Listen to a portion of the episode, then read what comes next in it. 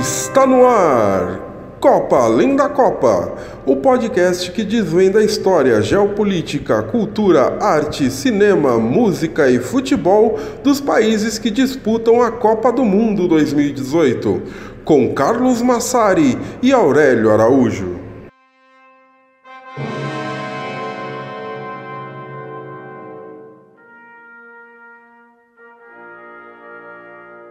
Bom dia, boa tarde, boa noite para vocês que nos escutam. Esse é o quinto episódio de Copa Além da Copa. E vocês acharam que não ia acontecer, mas aconteceu. Já é semana de Copa do Mundo. Hoje a gente vai falar sobre o grupo E, com Brasil, Suíça, Costa Rica e Sérvia. Eu sou Carlos Massari e comigo Aurélio Araújo. E aí, pessoal, sim, Copa do Mundo começa essa semana. Talvez não à toa, não é coincidência que a gente chega justamente no grupo do Brasil, no grupo E. Antes da gente começar, sempre lembrando de seguir a, a nossa página no Twitter, arroba Copa Além da Copa.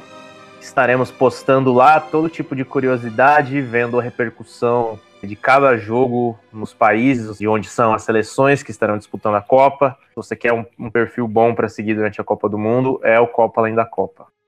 Grupo E, começando a falar sobre ele, chocante justamente a diferença de população entre os países que, que estão nesse grupo, né? O Brasil tem 207 milhões de habitantes e é simplesmente surreal que todos os outros países, nenhum deles passa de 10 milhões. A Suíça tem 8, a Sérvia tem 7 e a Costa Rica tem 5 milhões. Pois é, o Brasil é muito maior que os outros países. Talvez não seja à toa que nós somos aí a maior potência do, do, futebol nesse grupo e uma das maiores do mundo. Mas a gente tem outros casos de países com população pequena e, e futebol grandioso, né? Só que, falando em Brasil e Suíça, é impossível a gente não citar, óbvio, nossos políticos, porque a Suíça, como a gente sabe, é um paraíso fiscal, então ela está sempre nos noticiários políticos daqui quando aparecem escândalos de brasileiros com contas fantasmas por lá, né? A gente tem aí como é impossível não citar, gente. A gente tem que abrir o programa já falando sobre isso. Eduardo Cunha, Paulo Maluf e recentemente a Polícia Federal deflagrou uma operação para investigar 660 brasileiros com contas secretas na Suíça. E entre eles a gente descobriu lá o, apresentador de TV Carlos Massa, né, o Ratinho, o dono do grupo do shopping Guatemi, Carlos Gereissati, que é irmão do político Tasso Gereissati, e o ex-presidente da Galvão Engenharia, Dario de Queiroz Galvão. Carlos Massa é quase meu nome, né, cara? Carlos Massari para Carlos Massa tem duas letras de diferença. Nossa, é verdade, é verdade. É que minha conta bancária tivesse só 2 milhões a menos do que a dele também. Mas o curioso disso é que a Costa Rica também é um paraíso fiscal, né? Esse termo paraíso fiscal ele é usado para países que têm impostos baixíssimos ou inexistentes para os estrangeiros que têm contas bancárias neles. É justamente por isso que a gente vê tanta gente tendo contas nesses países. Mas também a gente tem que citar que paraíso fiscal é um erro de tradução. Em inglês, o nome é tax haven, que significaria refúgio fiscal. Só que haven né, que é refúgio, foi confundido com heaven, que é paraíso, na época que, que foi feita essa tradução. E por algum motivo acabou ficando o paraíso fiscal, sendo que o correto seria refúgio fiscal. Sim, é, não é a única semelhança entre Suíça e Costa Rica, como a gente vai ver mais para frente. Mas a Suíça é mundialmente famosa pela sua neutralidade em praticamente todos os confrontos né, do mundo e isso inclui até a Segunda Guerra Mundial. A Suíça até se preparou para uma invasão alemã, já que é um país vizinho, mas a invasão nunca aconteceu. E como é um raro país que não foi destruído pela guerra na Europa, a Suíça se fortaleceu economicamente nos anos seguintes, né, as guerras mundiais. Nessa época, a Suíça estava procurando parceiros comerciais que tivessem boas condições financeiras, né, nesse pós-guerra, e um desses parceiros foi justamente o Brasil. É, ela passou a exportar a maioria dos produtos dela para cá. E o nosso país acabou se tornando o principal comprador de bens suíços. Em troca, eles ajudaram a desenvolver a indústria brasileira de itens básicos, que é o plano do governo da época. Muitas empresas suíças que a gente tem aqui no Brasil, né?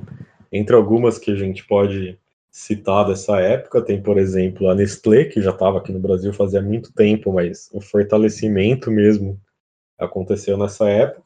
E a Rocher, que até hoje domina a indústria farmacêutica brasileira. A imigração da Suíça no Brasil não foi das maiores. Tem muitos outros países, tanto europeus como fora da Europa, que tiveram muito mais imigrantes por aqui. Mas também tem um certo destaque.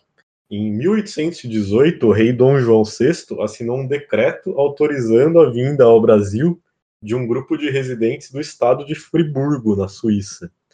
E assim, 261 famílias vieram para o Brasil. E eles se estabeleceram residência na região serrana do estado do Rio de Janeiro e fundaram a cidade de Nova Friburgo. Vale a pena a gente ressaltar que esse lugar foi escolhido justamente porque tem um clima mais frio, né? É, seria complicado, por exemplo, se eles fossem direto da Suíça para a cidade do Rio de Janeiro com 40 graus. Dessa imigração suíça, cerca de 500 mil brasileiros que vivem têm descendência suíça, mesmo que seja ali coisa de 1% de sangue suíço.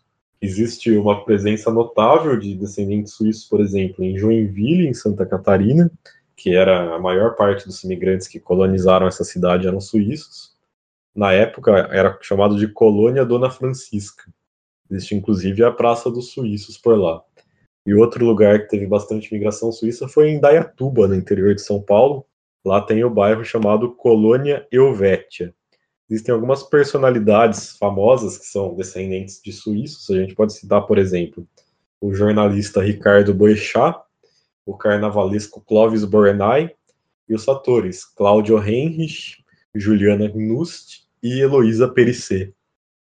E agora falando um pouquinho sobre a Costa Rica, é um raro exemplo de país da América Latina que goza de paz e tranquilidade democrática. Sobre o Brasil a gente não pode falar isso, né? Porque, bom, conhecemos a história do nosso país. Mas desde a independência da Costa Rica, que aconteceu em 1838, houve apenas uma guerra civil que durou apenas 44 dias. O país não possui exército desde 1949. É, o, o exército foi é, abolido logo após o fim desse conflito, que durou 44 dias. E assim como a Suíça, a Costa Rica é um país neutro, um país que mantém uma posição de neutralidade em conflitos internacionais. Agora, existe uma diferença crucial né, na neutralidade costarriquenha para a neutralidade suíça. Costa Rica é um caso de neutralidade desarmada. E muitos estudiosos, historiadores, dizem que é por isso que ela sobreviveu e passou ilesa a tantos confrontos na América Central.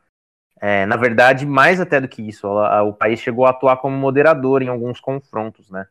O presidente Oscar Arias recebeu até o, o Prêmio Nobel da Paz em 87 por fazer essa mediação de conflitos aqui na, na América Central. Já a Suíça, como a gente disse, né, ela se armou para esperar uh, uma invasão nazista na época da Segunda Guerra Mundial, e é um país de neutralidade armada, né? Ou seja, ela tem forças armadas. Além disso, sim, é um pouco questionável o papel suíço na Segunda Guerra Mundial, porque eles estavam do lado da Alemanha nazista, gente. Eles não receberam refugiados suficiente o quanto eles poderiam, né? Na verdade, houve até campanhas meio xenofóbicas na época na Suíça. Então, até hoje, isso é uma, uma mancha, digamos assim, na história suíça. A Costa Rica às vezes é chamada de Suíça da, da América Central, por essa estabilidade política e econômica que ela tem. E tanto Suíça quanto Costa Rica fazem parte de um grupo chamado Small Five na ONU. Ele é um grupo montado para fazer melhorias no Conselho de Segurança. Os outros membros, além de Suíça e Costa Rica, são Liechtenstein,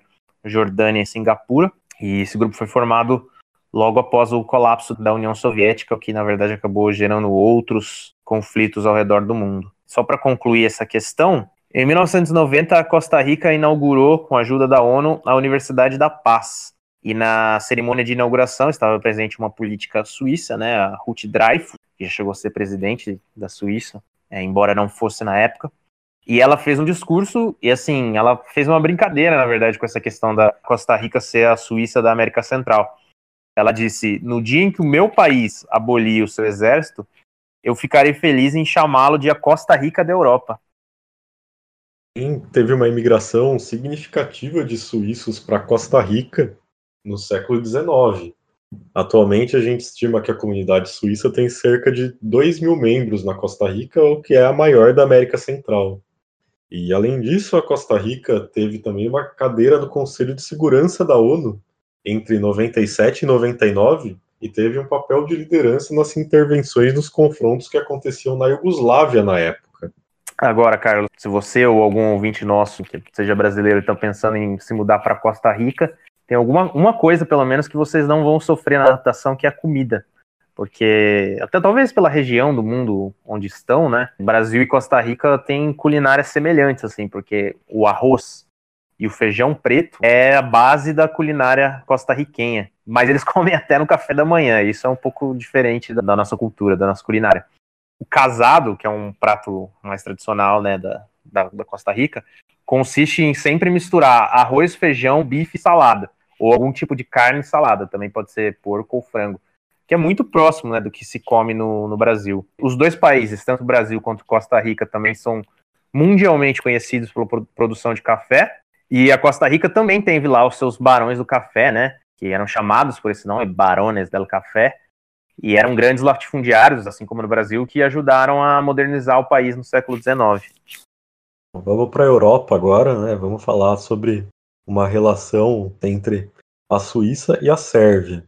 A gente sabe, né, tem que citar aqui que a Sérvia é a herdeira da Iugoslávia, assim como a Rússia é herdeira da União Soviética, a Sérvia é herdeira da Iugoslávia. E as tensões étnicas que existiram na Iugoslávia ali no final do século XX, né, década de 80, 90, elas geraram uma imigração em massa para a Suíça. É verdade que a maioria desses imigrantes eles são kosovares, né, porque Kosovo é um desses países que sofreu um grande genocídio de sua população tentando se separar da Iugoslávia. Mas estima-se que tem cerca de 200 mil sérvios vivendo na Suíça, o que dá 5% da população do país.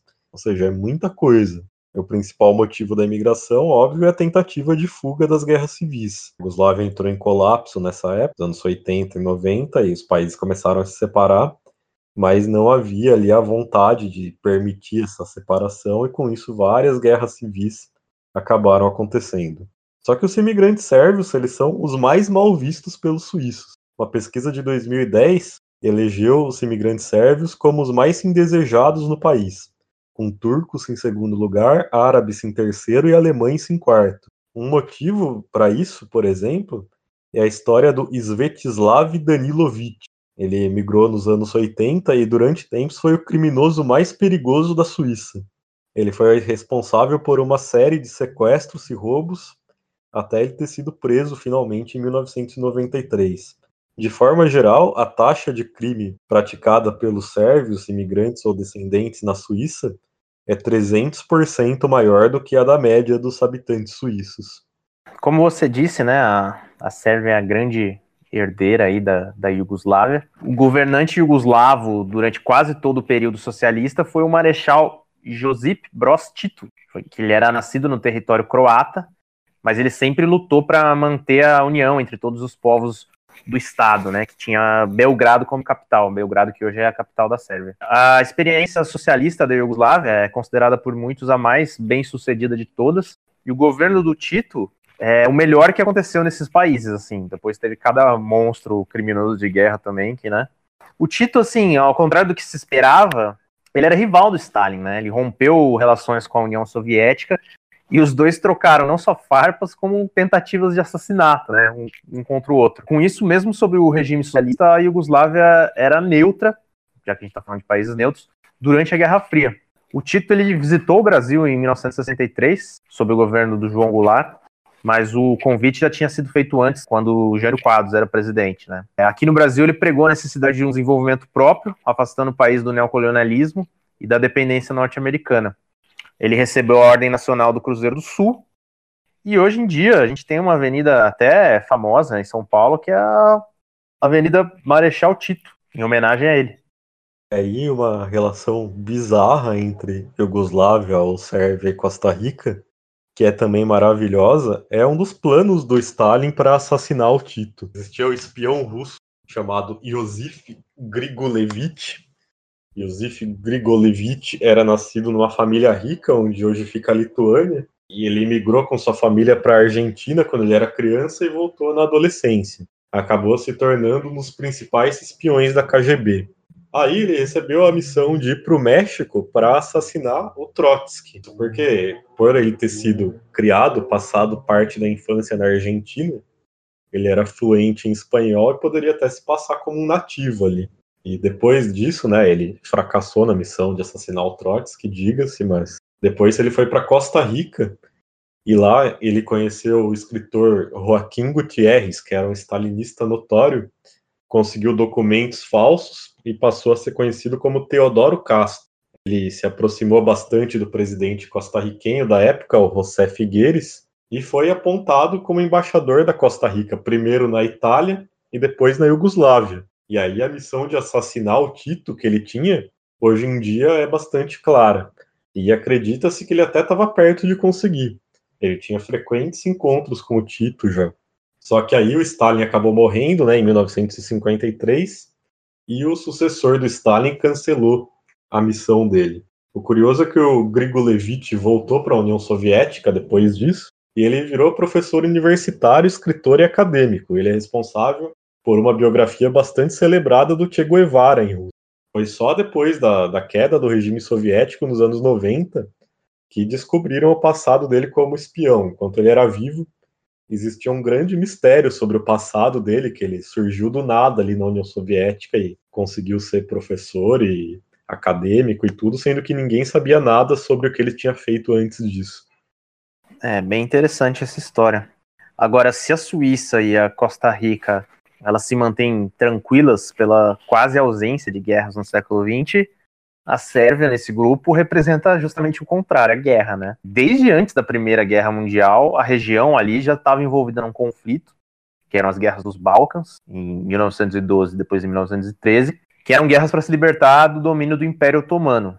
Agora, essas guerras geraram um sentimento nacionalista iugoslavo, e iugoslavo, assim, só para pontuar, a palavra iugoslavo, ou Iugoslávia, representa povos eslavos do sul, então, assim, são vários povos, não são apenas os sérvios, né? Temos os croatas, os bósnios, enfim, muitos outros. Mas era um sentimento nacionalista iugoslavo, de união ali entre, entre esses povos. Também acabaram, essas guerras acabaram dando mais território aos sérvios, especificamente, o que ameaçava os interesses do Império Austro-Húngaro na região dos Balcãs. E aí a gente já aprendeu muitas vezes na escola que foi a fagulha que causou a Primeira Guerra Mundial, né? Em 1914, numa visita a Sarajevo, que era a capital bósnia, o arquiduque Francisco Ferdinando, que era herdeiro do trono austro-húngaro, foi assassinado por nacionalistas iugoslavos e aí é considerado esse é considerado o começo da Primeira Guerra Mundial. Na Segunda Guerra Mundial, a Iugoslávia tentou se manter neutra, seguindo aí o exemplo é, companheiros de grupos suíços e costarriquenhos, mas ela foi invadida pelo eixo. E aí a resistência dos partisanos comunistas acabou aí derrotando os invasores e até ajuda a explicar por que, que depois da Segunda Guerra Mundial a Iugoslávia acabou se tornando um país comunista, né? Porque a, a vitória desses partisanos era realmente muito simbólica ali, foi o que conteve o país de ser é, dominado pelos nazistas. Durante a época de Tito, como a gente falou, o país viveu tempos tranquilos, só que após a morte dele, é, foi ladeira abaixo, né? Aconteceram diversas guerras jugoslavas, praticamente 10 anos de conflitos ininterruptos entre 1991 e 2001, incluindo guerras de independência da Eslovênia, da Croácia, da Bósnia, do Kosovo, enfim, foram muitos banhos de sangue ali. E, assim, por todos os lados foram cometidos crimes de guerra, né? Então é bem o oposto do que a gente tem em outros países do grupo.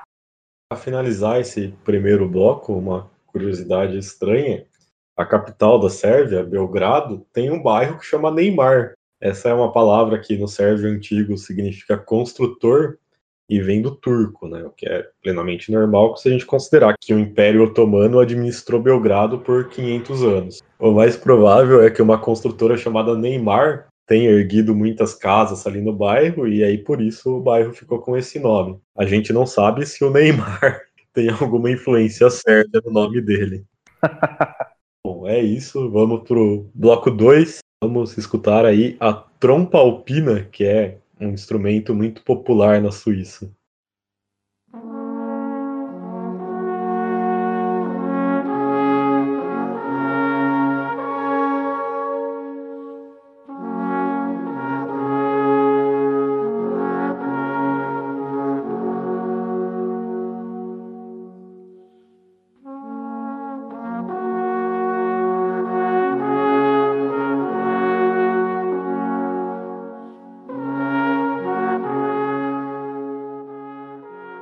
A Suíça tem três línguas oficiais, como imagino que vocês saibam, né? O francês, o alemão e o italiano. O país é dividido em 26 cantões, todos eles têm autonomia administrativa, com os idiomas sendo mais falados nas proximidades com as fronteiras com a Alemanha, com as fronteiras com a França, com a Alemanha e com a Itália. Existem muitas características ou objetos da Suíça que a gente usa com um tom adjetivo aqui no Brasil. Por exemplo, o canivete suíço foi inventado em 1894, a gente sabe que é um utensílio extremamente versátil, né? E ele acabou passando a ser usado com esse adjetivo. A gente chama pessoas muito versáteis de canivete suíço. Outro exemplo é a pontualidade suíça, que vem justamente da característica do povo suíço de ser bastante pontual, de não se atrasar para compromissos, etc. Outro exemplo também é o queijo suíço, que a gente usa no futebol, por exemplo, para descrever defesas que são muito ruins. A gente sabe que o queijo suíço é todo furado e defesas muito ruins, por isso recebem esse adjetivo nada legal por aqui. E outra marca registrada da Suíça é o chocolate, o chocolate suíço, né? Como a gente disse, a neutralidade da Suíça nas guerras que devastaram a Europa inteira permitiu que esse país ficasse intacto, né? Então, após a guerra, ele passou a exportar muitos produtos. Na Suíça se inventou o chocolate ao leite e foi ali que começou a ser consumido chocolate sólido. Antes era mais comum você tomar bebidas à base de chocolate. Barra de chocolate é tem como berço a Suíça. Por isso que o chocolate suíço é tão famoso. É na Suíça, por exemplo, que surge a Nestlé, que era já uma empresa que trabalhava com leite. A partir do momento que o chocolate passa a ser ao leite também, a Nestlé já vai ali e explora esse ramo do mercado. A Nestlé se expandiu muito, fechando contratos é, diretamente com governos de países europeus para exportar produtos laticínios após as guerras, né? E hoje, obviamente, a Nestlé já é muito mais conhecida do que apenas pelo chocolate e é a empresa, a maior empresa da indústria alimentícia mundial. É uma empresa suíça. Outras marcas famosas de chocolate, como a Lindt, que eu pessoalmente não tenho dinheiro para comprar, também são suíças, são muito tradicionais, têm mais de 100 anos. E sem contar o nosso amigo Toblerone, que hoje pertence a uma empresa americana, mas é de origem suíça, e ele tem como símbolo os Alpes, ele tem aquela é, relevo né, de chocolate meio assim que lembra os Alpes. A gente vê pessoas comendo Lindt de fato e fica pensando já como que você teve dinheiro para comprar isso, né? Porque de fato, que negócio caro. Mas vamos falar sobre o cinema suíço então. Não existe muito de se falar sobre cinema suíço, na verdade. Não existe muita coisa sendo produzida lá. O que é estranho até se a gente considerar que o país faz fronteira com a França. Né? Foi só nos anos 30 que começou a existir uma cinematografia local, mas nunca houve nada de fato muito relevante ali sendo feito. A média atual é de 31 filmes produzidos anualmente, mas nada com muito destaque internacional.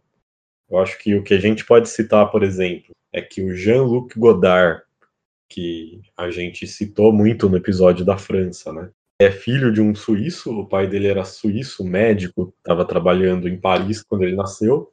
Depois o Godard foi para a Suíça com 4 anos de idade ainda, quando ele era criança, porque o pai dele voltou para lá. E o Godard voltaria para a França com 16 para estudar, né? Godard que muita gente considera talvez o maior cineasta aí da história do cinema.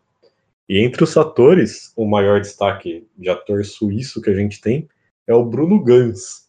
Você não sabe quem é o Bruno Gans? Ele é famoso pela interpretação que ele fez do Hitler naquele filme A Queda de 2004. É o filme que recebeu até alguns prêmios internacionais. Chegou a ser indicado para o Oscar de melhor filme estrangeiro e o Bruno Gans ganhou muitos prêmios por aquele filme, né, pela atuação dele. Só que a gente não pode deixar de dizer que esse filme virou um meme mundial, né? Quantas vezes você não vê aquela cena do final que o Hitler tá na sala xingando loucamente todos os comandantes? Aquela cena já foi usada para todos os contextos possíveis. Se digitar no YouTube, você vai achar muitas. E finalizando essa parte, uma curiosidade é que, devido ao fato da Suíça ter três línguas oficiais, os filmes estrangeiros eles não são legendados de acordo com qual parte do país que vai ser a exibição, né? Eles recebem legendas duplas em francês e alemão. Ou seja, imagina você tá no cinema e você tem duas legendas no filme. Se tem gente que acha que uma legenda atrapalha a leitura, né? Agora, sobre Bruno Ganza, puta, essa cena do Hitler é fantástica, cara. Acho que é o primeiro meme que, que lançaram era o Hitler banido da live, né? Que jogava Xbox e foi banido da live. Mas até hoje é engraçado. Eu, eu, confesso que eu achava que o Bruno Ganza era alemão, porque ele também fez Asas do Desejo, do Wim Wenders e tal, enfim. Mas agora a gente vai falar um pouquinho sobre música suíça. E como a gente já abriu o bloco aí ouvindo trompa alpina, esse é o instrumento típico aí da, da região, né? O mais tradicional. Ele normalmente tem 3 metros de comprimento e a, a trompa alpina, ela não era usada só para música, né? Na verdade, até a estrutura dela, assim, que parece um berrante elevada décima potência, era usada por pastores, né, para se comunicar a longa distância. No século XX, o rock ganhou muita importância na Suíça a partir dos anos 60. Nos anos 80, a gente tem o Crocus, que talvez seja a maior banda de rock da história da Suíça. A sonoridade deles lembra um pouco esse DC. Eu entrei no, no YouTube para ouvir Crocus, que eu nunca tinha ouvido, e falei, nossa, parece o ACDC um pouco assim, é bem hard rock, né? Como eles cantam em inglês, eles fizeram um relativo sucesso internacional, e atualmente a gente pode destacar o Gotthard, que é uma outra banda de sucesso que também já tocou aqui no Brasil. Mas agora, talvez a maior contribuição da, da Suíça para a música mundial seja sediar, desde 1967, o Festival de Montreux. Montreux. Não sei dizer direito, mas enfim, Festival de Montreux. Ele é um festival de jazz, mas ele acaba abraçando muitos outros estilos, né? Ele surge como festival de jazz, mas abraça muitos outros estilos. É, o festival cresceu muito a partir do momento que o Quincy Jones, né, o produtor americano, que produziu, entre outras coisas, Michael Jackson, começou a, a ajudar na organização, né. Pelo lado de, do jazz, já teve grandes artistas lá, como Miles Davis, Ella Fitzgerald, Nina Simone, mas como eu disse, é um festival que abraça outros estilos, então outras grandes bandas de rock, como Pink Floyd, Led Zeppelin, Frank Zappa, também tocaram lá, e brasileiros tocam lá todo ano, assim, desde, desde o começo do festival. Então a gente pode falar de Elis Regina, Hermeto Pascoal, Gilberto Gil, todos eles já passaram pelo festival. Agora, quando ele começou, ele era organizado no Cassino Montreux, que foi justamente incendiado durante um show do Frank Zappa. E por que eu tô contando essa história? Porque simplesmente é a história que é contada na música Smoke on the Water do Deep Purple. Passando para literatura suíça, é difícil falar dela como um todo, porque é uma literatura que é escrita em diversas línguas, né? Um país que tem três línguas oficiais. A gente pode começar falando do Livro Branco de Sarnem, que é um compilado de manuscritos medievais do século XV, e eles contêm a primeira menção escrita ao Guilherme Tell, que é o herói nacional da Suíça. A partir do século XVIII, teve grandes contribuições com avanços na física e na matemática, por exemplo, como Leonhard Euler e toda a família Bernoulli, e foi também palco de ideias iluministas, por exemplo. O Rousseau era nascido em Genebra e o Voltaire também chegou a viver na Suíça. Outra figura importante do século XIX, que a gente que é, fez comunicação também cansa de escutar e de ouvir falar na, na graduação, é o linguista Ferdinand Saussure, que é considerado um dos pais da semiótica. No século XX, de destaque, a gente vai ter dois escritores, né? o Carl Spitteler, que ganhou o prêmio Nobel em 1919, e o Hermann Hesse, que ganhou o Nobel de 1946. O Hermann Hesse era alemão de nascimento, mas tinha dupla nacionalidade e ganhou o prêmio com a bandeira da Suíça. Né? A obra-prima dele, que é O Lobo da Steppe, combina ali elementos autobiográficos com outros psicanalíticos. É, agora, para passar para o bloco sobre o Brasil, a gente vai ouvir aí um pouquinho de Crocus, aí, o ACDC suíço.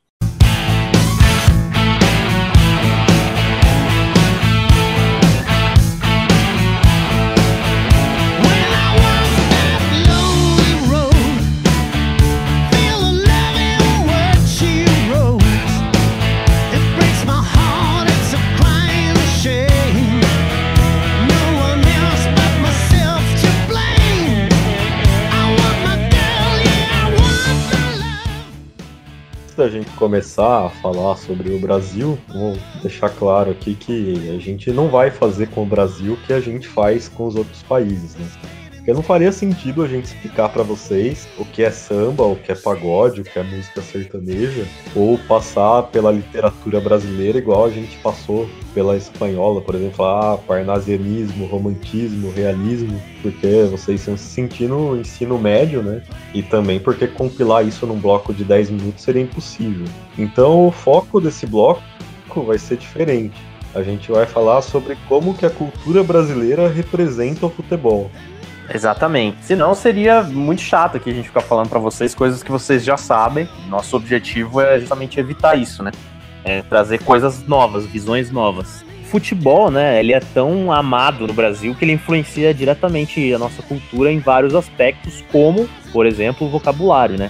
A linguagem corporal e os hábitos. O jornalista Haroldo Maranhão, por exemplo, ele criou o dicionário do futebol, onde ele cita as expressões que a gente usa no dia a dia que foram ressignificadas a partir do esporte. Exemplos, né? Chutar para dar um palpite ou arriscar, tipo, ah, chutei e tal, questão na prova. Suar a camisa, que é para se esforçar. Tirar de letra, fazer algo com facilidade. Pisar na bola, é, tomar uma atitude errada. Bola para frente, é justamente vamos seguir em frente, esquecer os problemas. Então, você vê como o futebol, ele é. Mano, o futebol é basicamente um dos pilares da cultura brasileira, né? Isso todo mundo já sabe. O começo para a gente falar sobre como o futebol aparece na cultura brasileira é citar o escritor Lima Barreto. A Barreto ele detestava futebol, ele considerava que o futebol era um estrangeirismo de moda que logo seria esquecido. Entre as críticas dele tinha a violência do esporte e o mau comportamento dos torcedores. Só que uma outra crítica que o Lima Barreto fazia era quanto à elitização do esporte, em especial o racismo. Porque a seleção daquela época, por exemplo, não tinha nenhum jogador negro. E o Lima Barreto, que era negro, via isso como um grande absurdo, que de fato era. Né? Por outro lado, a gente tem o Olavo Bilac, que foi a minha opinião pessoal, mas é um dos poetas mais chatos da história. Mas ele falava que o futebol permitia a utilização positiva do corpo saudável e higiênico capaz de colocá-lo à disposição da pátria e do futuro. Meu Deus, velho, me disse isso não é uma pessoa insuportável. Até com o futebol o cara consegue ser muito chato. O Monteiro Lobato também dizia que o futebol proporcionava a cura de males nacionais, como a estagnação social, econômica e política. Só que a gente está falando de literatura e futebol, e a gente não tem como falar de literatura e futebol sem falar dos irmãos Mário e Nelson Rodrigues, né, Aurélio? Pois é, cara. O, o, tanto o Mário Filho quanto o Nelson Rodrigues, eles nasceram em Pernambuco, mas, obviamente, construíram suas vidas e carreiras no Rio, são muito mais conhecidos por lá, né? E, claro, isso tem relevância porque né, a gente tem que lembrar que o Rio de Janeiro foi capital do Brasil na maior parte do tempo, né? Brasília nem existia quando surgiu o futebol. Começando a falar do Mário, ele foi o cara que criou a expressão Fla-Flu, né? Para designar o clássico Flamengo e Fluminense, mas assim, foi essa expressão foi exportada para tudo que é canto da cultura nacional. E ele foi um grande entusiasta do esporte, né? Ele é, apoiou demais o Brasil na organização da Copa de 50. Ele que era jornalista e escritor na época. Quando para a Copa de 50 a gente sabe que o Maracanã foi assim a, a, grande joia da organização brasileira dessa Copa. E talvez por isso, né, obviamente, o estádio Maracanã tenha como nome oficial Estádio Mário Filho. É, o Mário escreveu muitos livros sobre futebol, acho que talvez o mais importante seja o Negro no Futebol Brasileiro, que é de 1947, já que a gente estava pontuando a questão do Lima Barreto aí, né? Também escreveu um livro, um livro sobre o Pelé, enfim. Era um cara realmente muito relevante na, na cultura brasileira quando a gente fala de futebol. E o Nelson Rodrigues é um dos maiores dramaturgos da história do teatro brasileiro, para muitos é o grande nome da história do teatro brasileiro. Ele era apaixonado pelo Fluminense e escreveu muitas crônicas sobre acontecimentos do futebol do país, né? Você tem texto dele sobre praticamente tudo que aconteceu no futebol na época. E também ele cunhou um dos termos mais engraçados e mais curiosos, difíceis de traduzir para um gringo, por exemplo, que é o complexo de vira-lata, justamente após a derrota do Brasil na Copa de 50, quando ele dizia que o, o brasileiro era um, um narciso às avessas, né? Cuspia na própria imagem, porque nada no Brasil prestava. É, no contexto paulista, a gente pode falar, talvez aí, um grande nome do Antônio de Alcântara Machado, que tem o livro Brás, Bexiga e Barra Funda, é um clássico modernista lançado em 1927. Nele, o, o Antônio traz vários contos sobre a, a vida do, do, imigrante italiano em São Paulo. E um desses contos talvez seja o primeiro registro literário significativo de um Corinthians e Palmeiras, né? Que na época ainda era Palestra Itália. O livro todo são histórias muito sofridas de, de imigrantes italianos, então dá para imaginar que nesse, nesse confronto que ele narra, o jogo termina 2 a 1 para o Corinthians. Entre os gaúchos, a gente também não pode deixar de falar de Luiz Fernando Veríssimo, que talvez seja um dos maiores escritores brasileiros contemporâneos, torcedor fanático do Inter e autor de diversas crônicas, né, onde várias delas também ele fala sobre futebol e a crônica é um estilo literário muito brasileiro, assim, né. É, a relação entre a música e o futebol no Brasil é bastante óbvia, né? Em especial o samba. A gente tem que destacar a marchinha A Taça do Mundo é Nossa, que foi composta logo após a conquista da Copa de 58, a nossa primeira Copa, pelo Wagner Malgeri, o Lauro Miller, o Malgeri Sobrinho e o Vitor Dago. Outro nome de suma importância é o Lamartine Babo, que é um dos maiores compositores da história da música popular brasileira, e ele é tão ligado ao futebol que ele compôs os hinos dos quatro grandes do Rio, de Vasco, Flamengo, Fluminense e Botafogo. Só que o detalhe é que ele era torcedor do América do Rio.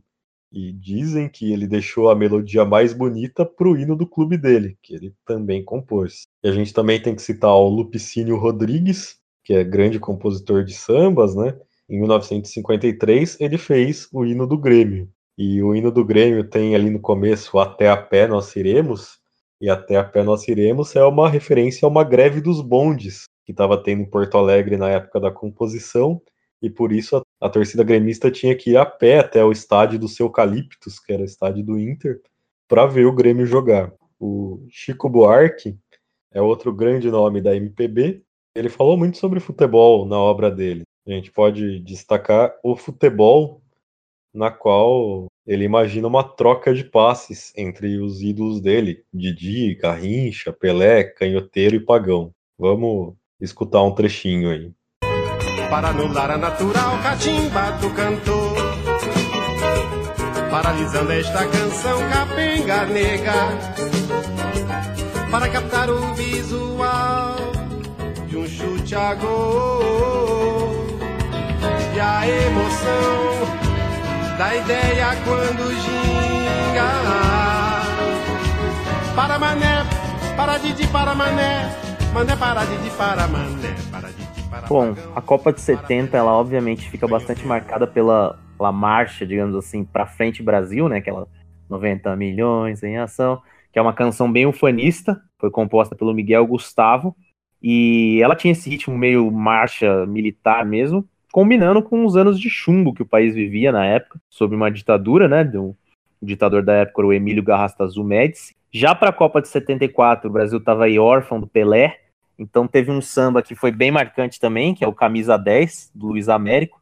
Ele criticava a ausência de um substituto, né, pro, pro Pelé, que falava, é, desculpe seu Zagallo, mexe nesse time que tá muito fraco e tal, não sei o que é. De lá para cá, praticamente toda a Copa do Mundo tem centenas de artistas tentando emplacar suas músicas como a oficial da Copa, né, a oficial do Brasil na Copa. É, a gente pode citar um, uma mais célebre, que é o, um samba de 82, que é o Voa, Canarinho, Voa. Na verdade, o nome desse samba é Povo Feliz. Chegou até a ser gravada pelo Lateral Júnior. E mais recentemente, assim, em 2014, talvez a que chegou mais próxima de, de, de marcar, assim, a, essa Copa, foi País do Futebol, do MC Guimê, que justamente citava o Neymar, que era o grande craque, era e ainda é, né? Porque 2014 é só quatro anos atrás. Mas, assim, de verdade, gente, a gente poderia falar passar assim, dias falando de músicas brasileiras, de grandes cantores e compositores sobre futebol. O Jorge Ben, por exemplo, compôs um punhado delas.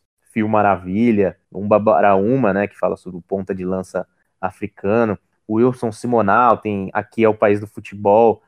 A nossa geração, né, a minha, do Carlos, acho que teve como o hit mais marcante aquela do Skank, uma partida de futebol que a gente não vai tocar, porque ninguém aguenta mais ouvir essa música quando fala de futebol. E se a gente for falar de músicas em homenagem a clubes, né? A gente citou os hinos dos clubes, mas se fosse falar de músicas em homenagem aos, clubes, a gente realmente não terminava o programa hoje, porque todo clube tem umas 10 músicas, tem 10 compositores e cantores famosos que fizeram homenagens ao clube, desde a Dona Irã, Gilberto Gil, enfim, a gente vai ficar o dia inteiro mesmo falando. Então vamos passar agora a falar um pouquinho sobre cinema brasileiro, Carlos?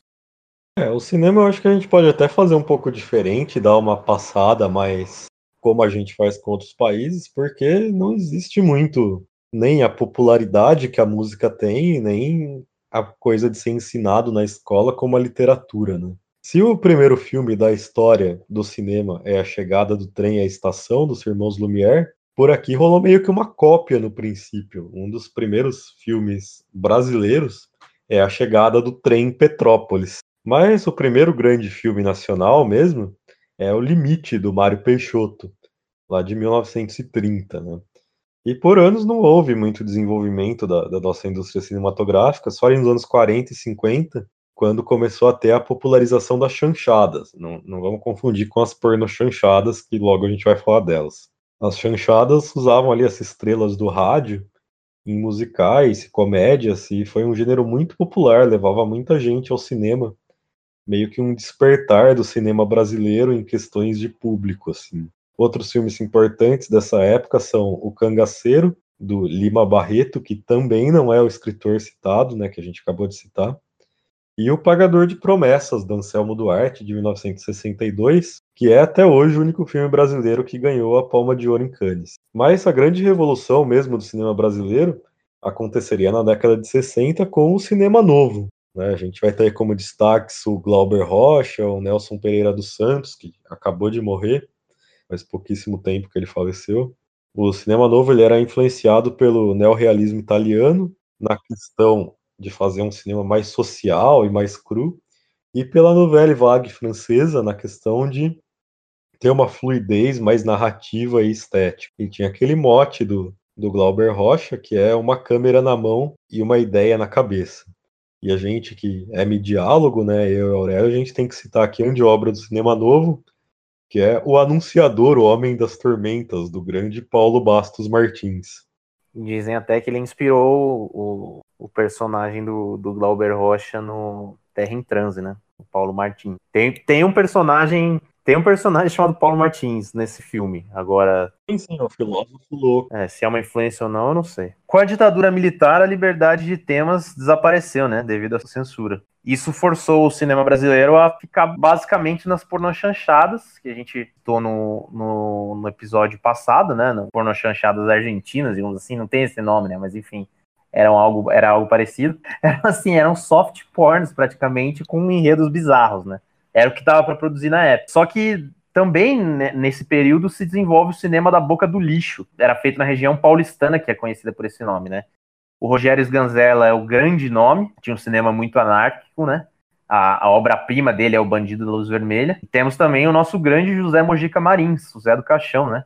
Mais recentemente, a gente teve uma onda de grandes filmes, Cidade de Deus, do Fernando Meirelles, Central do Brasil, Walter Salles, Aquários, do Kleber Mendonça Filho, Todos esses com muito destaque, principalmente internacional, né? E o futebol ele também é bastante retratado no cinema brasileiro, né, Carlos?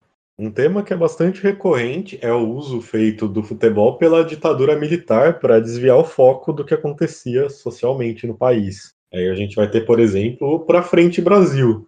Você citou a música Pra Frente Brasil, que foi meio que um hino ali da Copa de 70, e o filme Pra Frente Brasil, do Roberto Farias, ele mostra justamente a Copa de 70 sendo usada para encobrir ali todo o caos social que existia no Brasil nessa época. E mais recentemente tem outro filme que tem o mesmo tema, que é o ano que meus pais saíram de férias, do Carl Hamburger, que também fez um sucesso considerável aí, até um pouco fora do Brasil, que também mostra justamente essa questão do futebol e da Copa de 70 encobrindo o caos social. A gente tem que citar o, o documentário Subterrâneos do Futebol, de 1965, que é uma obra-prima ali do ato de contar histórias, ele mostra o sonho dos jovens pobres de alcançar a glória através do esporte, né? O grande João Saldanha, a gente vai falar dele mais tarde, uma lenda do jornalismo esportivo que quase foi técnico da seleção brasileira na Copa de 70, tem um livro homônimo. Mais recentemente, a gente pode citar o Boleiros, Era Uma Vez Futebol, que é uma comédia de 98, que tem o futebol como tema central em várias histórias curtas ali, e é um filme muito elogiado. E também o Linha de Passe, do Walter Salles, que é um filme de bastante sucesso, chegou até a ganhar o prêmio de melhor atriz no Festival de Cannes. Bom, e agora para passar para o bloco da Sérvia, vamos ouvir então. Eu gosto de canções de protesto, vamos ouvir Camisa 10 aí do Luiz Américo. Desculpe, seu Zagalo, mexe nesse time que está muito fraco. Levaram uma flecha e esqueceram o arco. Botaram muito fogo e sopraram um furacão que não saiu do chão. Desculpe, seu Zagalo, puseram uma palhinha na sua fogueira.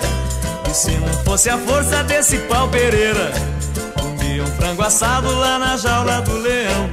Mas não tem nada não, cuidado, seu Zagalo. Enquanto você continua aí ouvindo ao fundo a música, a gente vai falar um pouquinho sobre a cultura sérvia.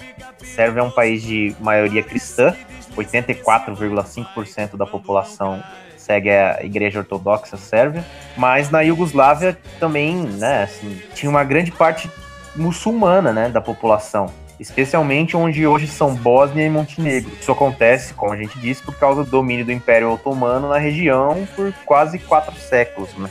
O cinema sérvio, no caso iugoslavo, ele começou a prosperar depois da Segunda Guerra Mundial. Não havia tanto investimento do governo Tito em propaganda, mas esse era um dos principais viés. E o grande cineasta sérvio da história é o Emir Kusturica, que é um dos raros cineastas a vencer duas vezes a Palma de Ouro em Cannes. Ele fez isso com é, quando o papai saiu em viagem de negócios em 1985 e depois em 1995 com Underground. E é dele o documentário sobre o Maradona que a gente citou no, episódio anterior, né? Só que o Costurica, ele é uma figura bastante polêmica, né? O filme Quando o Papai Saiu em Viagem de Negócios tem um enredo muito similar ao o ano em que meus pais saíram de férias, que a gente acabou de citar no, no bloco sobre o cinema brasileiro.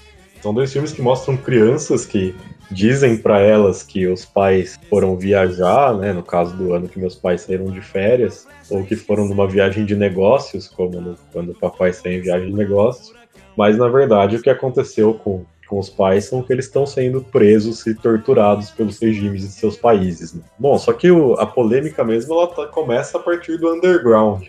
O underground ele conta a história da Iugoslávia a partir da Segunda Guerra Mundial até praticamente ali os tempos que ele foi lançado, né, 95. Só que o filme ele foi acusado de ser extremamente pró-Sérvia, deixando de lado aí croatas, bósnios e etc. E esses povos ficaram bastante ofendidos Especialmente porque os sérvios acabam passando meio como mocinhos da história no filme, que a gente sabe que não é bem verdade, né?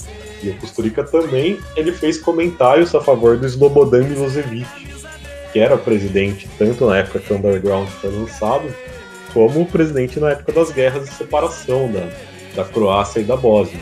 E assim, Slobodan Milosevic é um grande condenado genocida, né? E aí depois, em 2010, o Emil Kusturica ele foi escolhido membro do júri do Festival de Anatólia, na Turquia, e houve uma série de protestos, grandes protestos, vários ali pedindo ou cancelamento do festival ou a exclusão do Kusturica. Isso porque a gente sabe que a Turquia tem maioria muçulmana, né? Só que a gente já citou aqui que a Bósnia, por exemplo, que é um país que sofreu o genocídio do Milosevic, também é um país muçulmano em maioria. E com isso rolou essa união aí para pedir, depois de comentários pró-Milosevic, a exclusão do Kusturica do júri.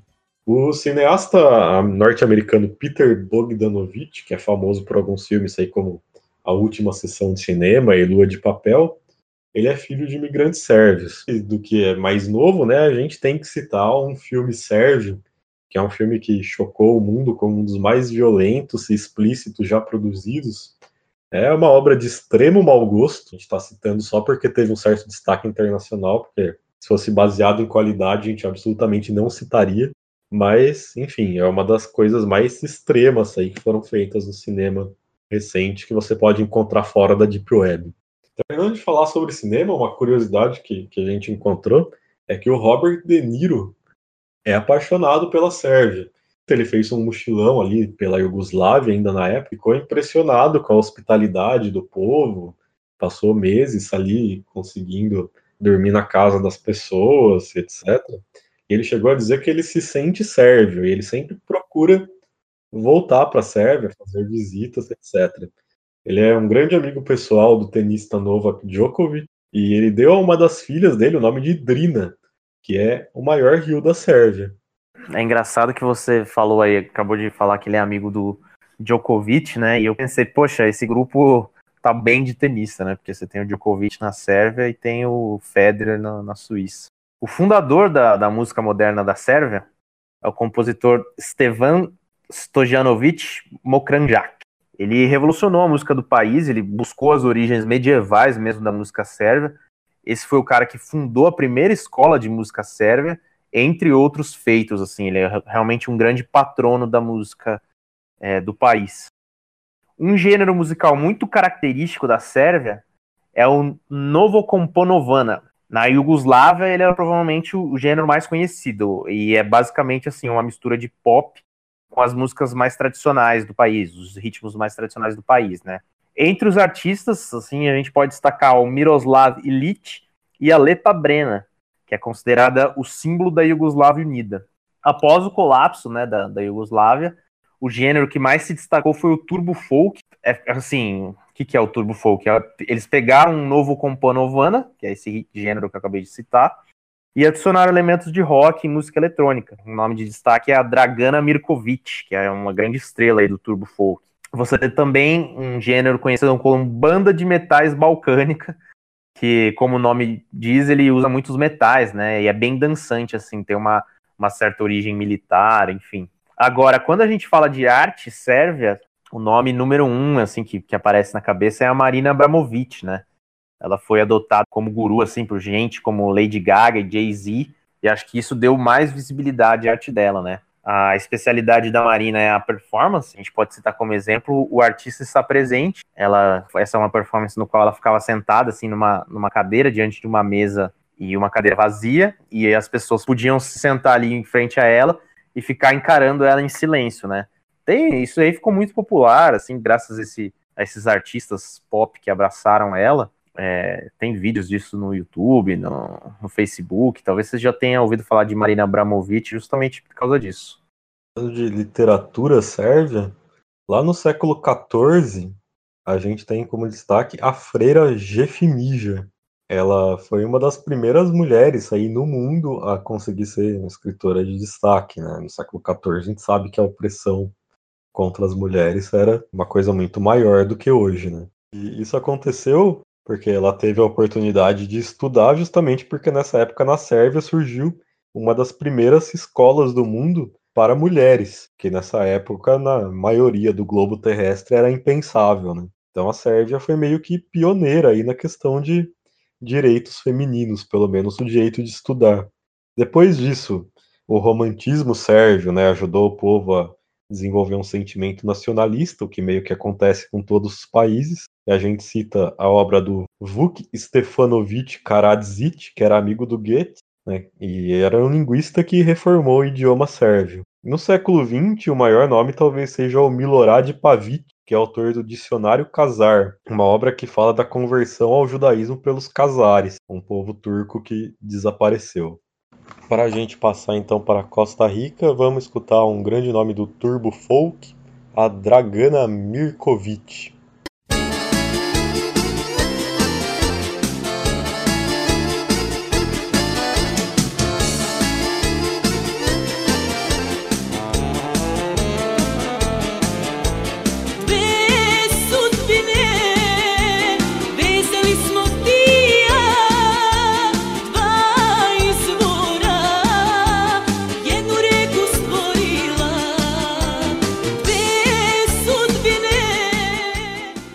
Sobre a Costa Rica, vamos começar falando sobre biodiversidade. Cerca de 5% da fauna e da flora do planeta estão contidos nesse país e ele ocupa só 0,3% do globo terrestre. Você vê aí que é um país que realmente tem muita diversidade. E uma parte chocante disso está na, na questão dos aracnídeos. Existem cerca de 20 mil espécies de aranha que são exclusivas da Costa Rica. Outra coisa bizarra da Costa Rica é que as ruas lá, na maioria dos lugares, não tem nome. Você se locomove a partir de pontos de referência e metragens a partir deles. Por exemplo, um endereço aqui que eu vou citar é 100 metros a oeste, depois 50 metros norte da entrada do estádio. É exatamente isso o endereço costarriquenho. E outro fato que a gente pode citar é que os táxis por lá são chamados de Maria. Assim como a gente disse no programa sobre a Espanha, a gente destaca também aí as festividades da Semana Santa, né? Parte fundamental da cultura costarriquenha. São diversos festivais e apresentações que acontecem nesse período. Também tem muitas comidas tradicionais e durante a Semana Santa é proibida a venda de álcool em todo o país. A produção cinematográfica costarriquenha é muito limitada, falando agora sobre as artes, né? As produtoras locais, elas focam em documentários, curta-metragens e filmes publicitários, né? Não há cineastas locais reconhecidos internacionalmente ou que já receberam prêmios significativos. Justamente, então, já que a gente não tem muito o que falar sobre o cinema costarriquenho em si, vamos falar sobre, por exemplo, alguns filmes famosos que foram filmados na Costa Rica, né? Aí a gente pode citar 1492, A Conquista do Paraíso, do Ridley Scott, Congo, do Frank Marshall, que eu lembro que nos anos 90 passava quase toda semana na tela quente, Depois da Terra, do M. Night Shyamalan, e o Esquadrão Suicida, recente, também teve algumas cenas filmadas lá.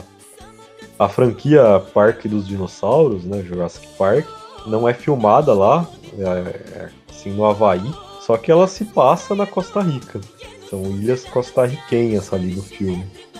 Passando pra música, no norte do Brasil a gente tem a banda Calypso aí, que é um estouro, né? E na Costa Rica a gente tem o ritmo, né? Calypso, que é um, um gênero musical bem popular, de origem de Trinidad e Tobago, né, no século XIX. E esse é um ritmo que tem uma grande influência africana, que aí se espalhou por todo o Caribe e América Central. A Costa Rica ela nunca desenvolveu um gênero próprio, tradicional, mas além do calypso, a gente tem outros ritmos ali é, caribenhos, digamos assim, como a salsa, o merengue e a cúmbia, fazem muito sucesso no país. Nos anos 80, no Caribe, uma mistura de tudo isso gerou Chique Chique, que também fez muito sucesso na, na Costa Rica. Los Ixos são um grupo bastante importante aí dessa época. Dos anos 90 em diante, o rock se popularizou, tanto com o surgimento de bandas locais, como a gente pode citar o Gandhi, o Evolution e o Greco, e teve também vários shows né, de bandas mundialmente famosas no país, sendo realizados no país, como Deep Purple, Aerosmith e Iron Maiden, visitando né, bandas, grandes bandas de rock visitaram o país pela primeira vez. Hoje a banda de, de maior sucesso da Costa Rica é a Mal País, que mistura rock, jazz e influências afro. A literatura costarriquenha é bastante jovem. O início da produção dela, que a gente consegue considerar ali, é do século XIX. E a primeira fase dessa produção, como a gente pode deduzir pela época, era ligada ao romantismo. Né?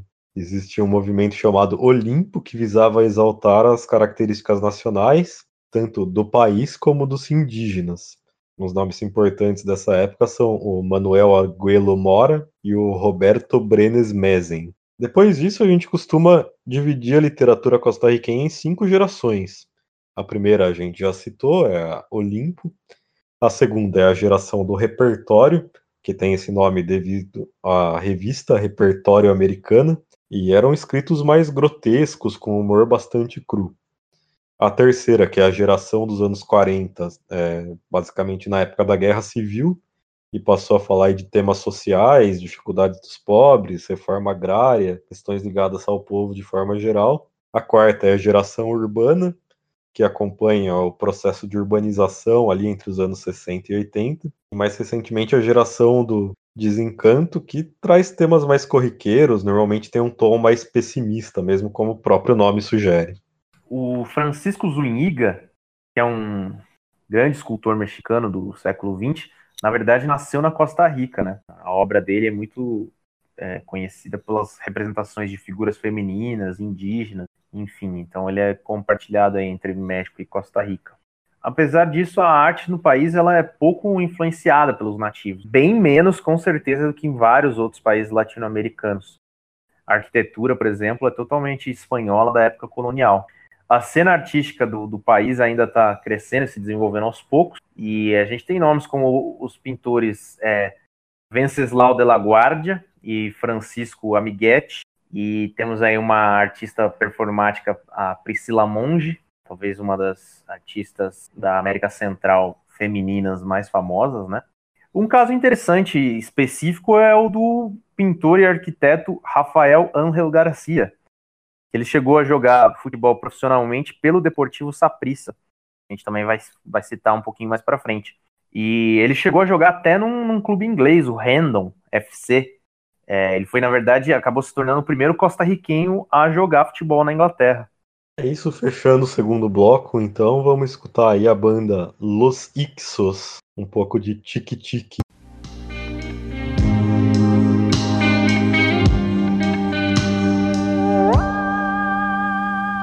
Yo he vivido siempre en amores, he probado en mil flores las delicias de amar y saber si a tiempo siempre escapar Zorro viejo he sido y nadie me pudo enredar.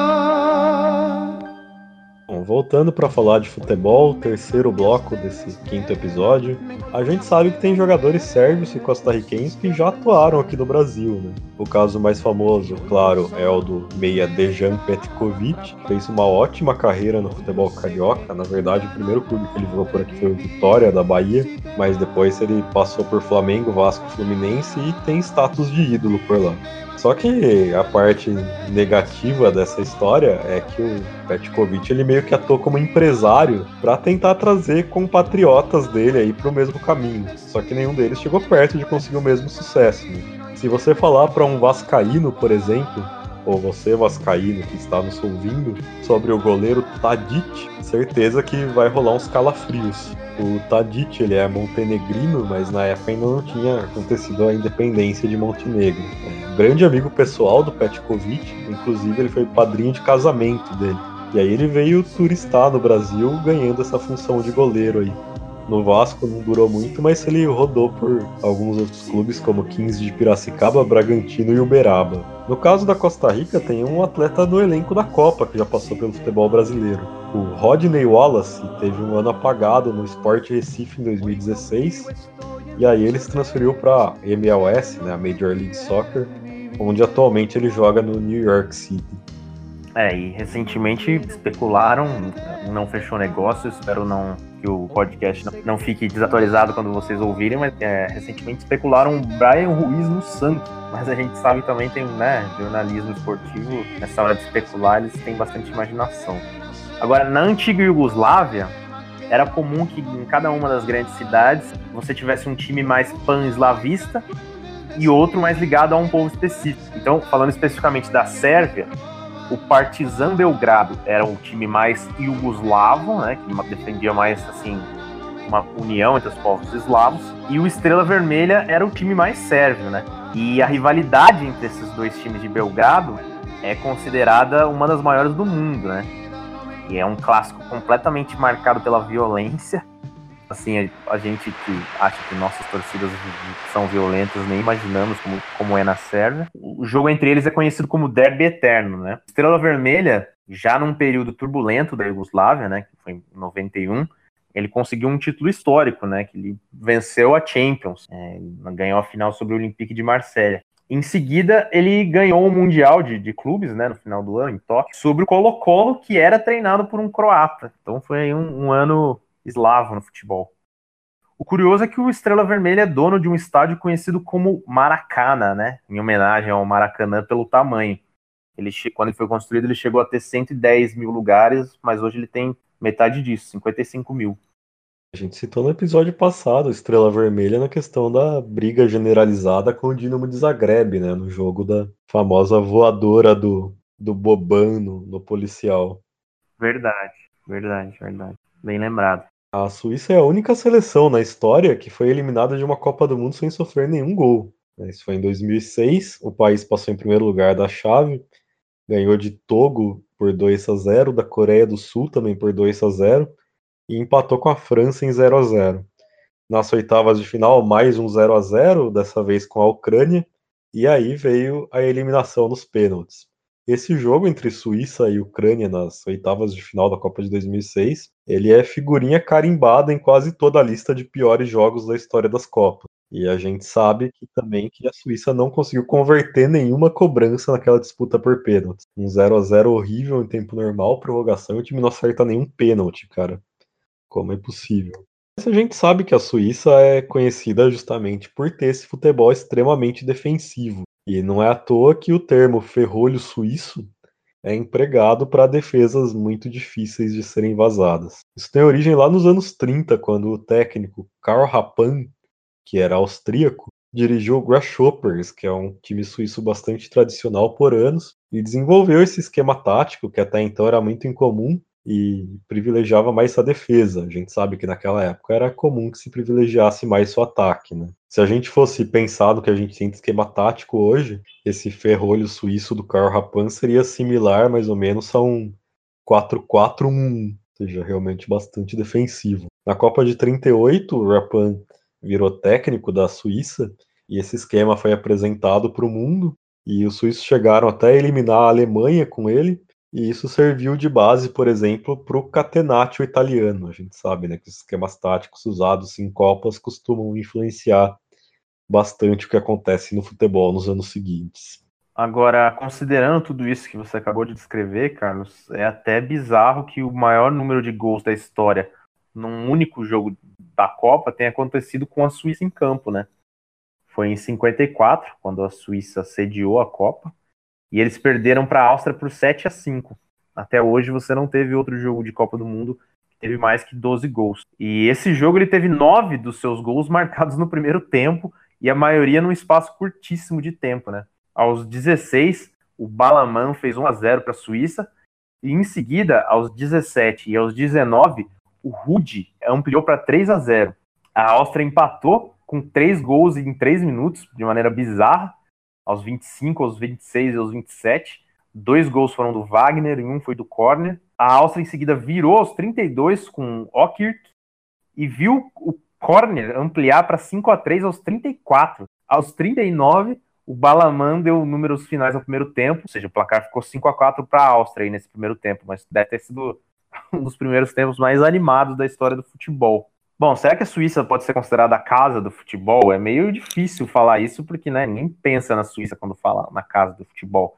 Só que é em Zurique, na Suíça, que está a sede da FIFA. Na verdade, para muitos é o grande problema do futebol, né?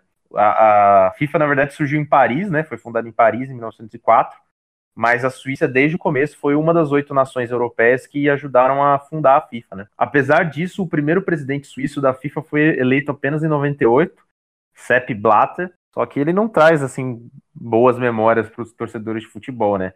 Ele foi retirado aí da, da presidência graças a inúmeras denúncias de corrupção, isso aconteceu em 2015. E o atual presidente, o Gianni Infantino, ele também é suíço, mas ele é, tem nacionalidade italiana também, né? Já que tem esse nome Gianni Infantino, mas ele é nascido na Suíça. E a FIFA ela organizou os torneios olímpicos de futebol de 1924 e 1928, antes de lançar a Copa do Mundo em 1930, né? E esses três torneios foram vencidos pelo Uruguai.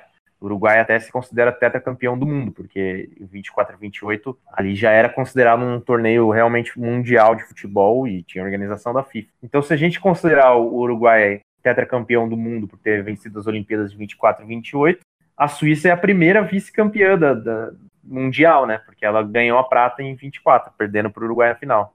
Da Iugoslávia, né? E já que a gente já está nessa época dos primórdios do futebol de seleções, a Iugoslávia foi responsável pela eliminação do Brasil na primeira Copa da história, a Copa de 1930. Era um grupo com três seleções, Brasil, Iugoslávia e Bolívia, e tanto o Brasil como a Iugoslávia passaram com facilidade pela Bolívia, no confronto direto deu 2 a 1 para a Iugoslávia, só uma passava de fase. Antes da separação, da, desse desmembramento que a Iugoslávia sofreu, né? Só para pontuar exatamente, a Iugoslávia foi desmembrada em sete países, né? Sérvia, Croácia, Eslovênia, Bósnia, Montenegro, Macedônia e Kosovo. A Iugoslávia, antes desse desmembramento, era conhecida como Brasil da Europa, devido à qualidade técnica dos jogadores, vocação para os dribles, para jogadas bonitas, enfim. E realmente costumava ser um time bastante forte. Não ganhou nenhum troféu importante, mas bateu na trave várias vezes. Foi duas vezes semifinalista da Copa do Mundo, 1930 e 1962. Três vezes chegou nas quartas de final, 54, 58 e 90. Teve dois vices da Eurocopa, em 60 e 68, e duas pratas olímpicas, em 48 e 52 era um time que realmente tinha vocação para ser vice-campeã, né, como a gente percebeu aí. Bom, se você é fã de futebol e participa de grupos de discussão ou coisa do tipo, né? Você sabe que é comum o assunto perto da, da época do, da Copa do Mundo. Ah, e se ainda existisse Yugoslávia? Seria um timaço. O talento, de fato, é enorme, assim, mas não significa que o time daria liga. A Croácia, por exemplo, tem um, um time muito forte e também não dá liga, né? Mas como seria a seleção da Iugoslávia se o país ainda existisse? Vamos tentar escalar aqui, né? Então, na, na, na defesa, a gente teria Begovic, que é bósnio, Ivanovic, sérvio, Savic, de Montenegro, Lovren, da Croácia, e o Kolarov, que é sérvio. No meio-campo, Modric e Rakitic, os dois croatas, Pjanic, bósnio. No ataque, Mandzukic, croata, Jovetic, de Montenegro, e o Dzeko, da Bósnia realmente, assim, é um timaço, mas onde será que esse time chegaria na Copa do Mundo? Vindo para terras brasileiras agora, vamos agradar um pouco o Aurélio, que é corintiano. O Brasil nunca venceu uma Copa do Mundo sem ter pelo menos um atleta de dois times. E esses times são justamente Palmeiras e São Paulo. O Alviverde e o Tricolor Paulista são os únicos clubes brasileiros que tiveram pelo menos um representante em cada um dos títulos mundiais. Então, no caso do Palmeiras, a gente tem o Mazola em 58, o Djalma Santos, o Zequinha e o Vavá em 62, o Leão e o Baldock em 70, o Zinho e o Mazinho em 94 e o Marcos em 2002.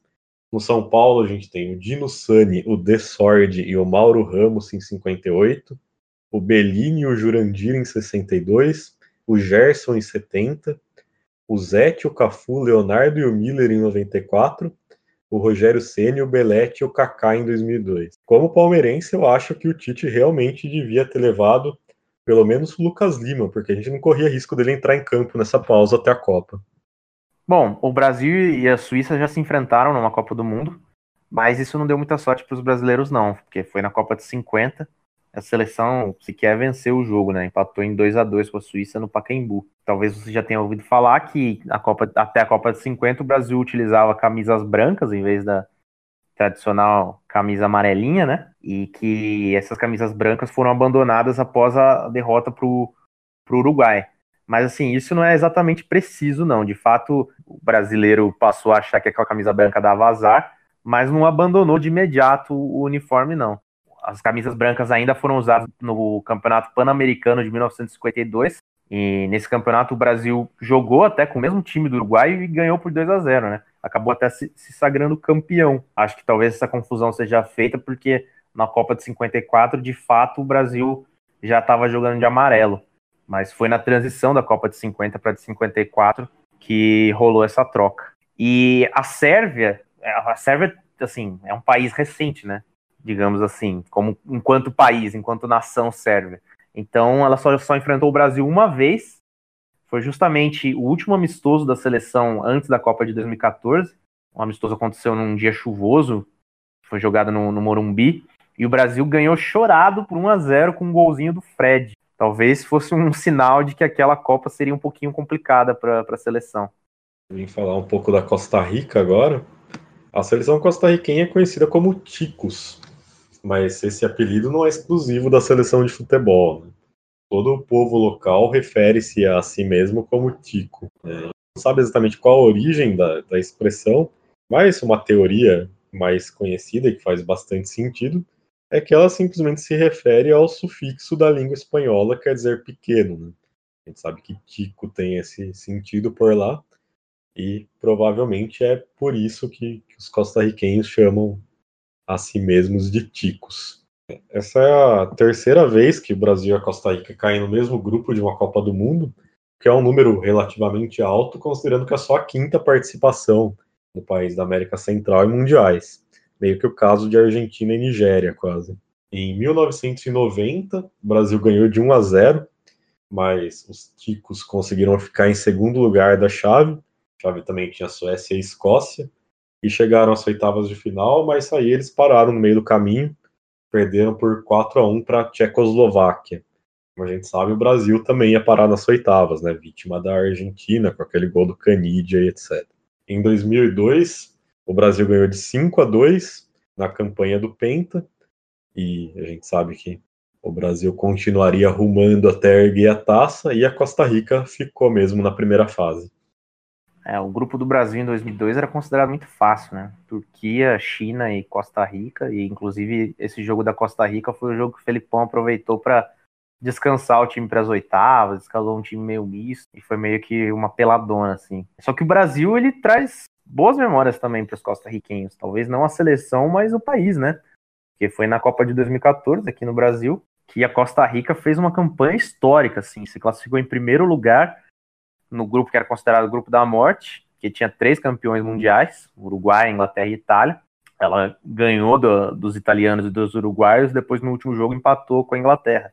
Nas oitavas, ganhou nos pênaltis contra a Grécia. Nas quartas, deu um sufoco gigante para os holandeses e caiu nos pênaltis. Aí, caso você não se lembre, esse foi o jogo em que o técnico da Holanda, o Louis van Gaal, é, fez aquela substituição de goleiros no final da prorrogação talvez até para intimidar um pouco, falar, ó, oh, tô botando aqui um goleiro pegador de pênaltis, acabou dando certo, né?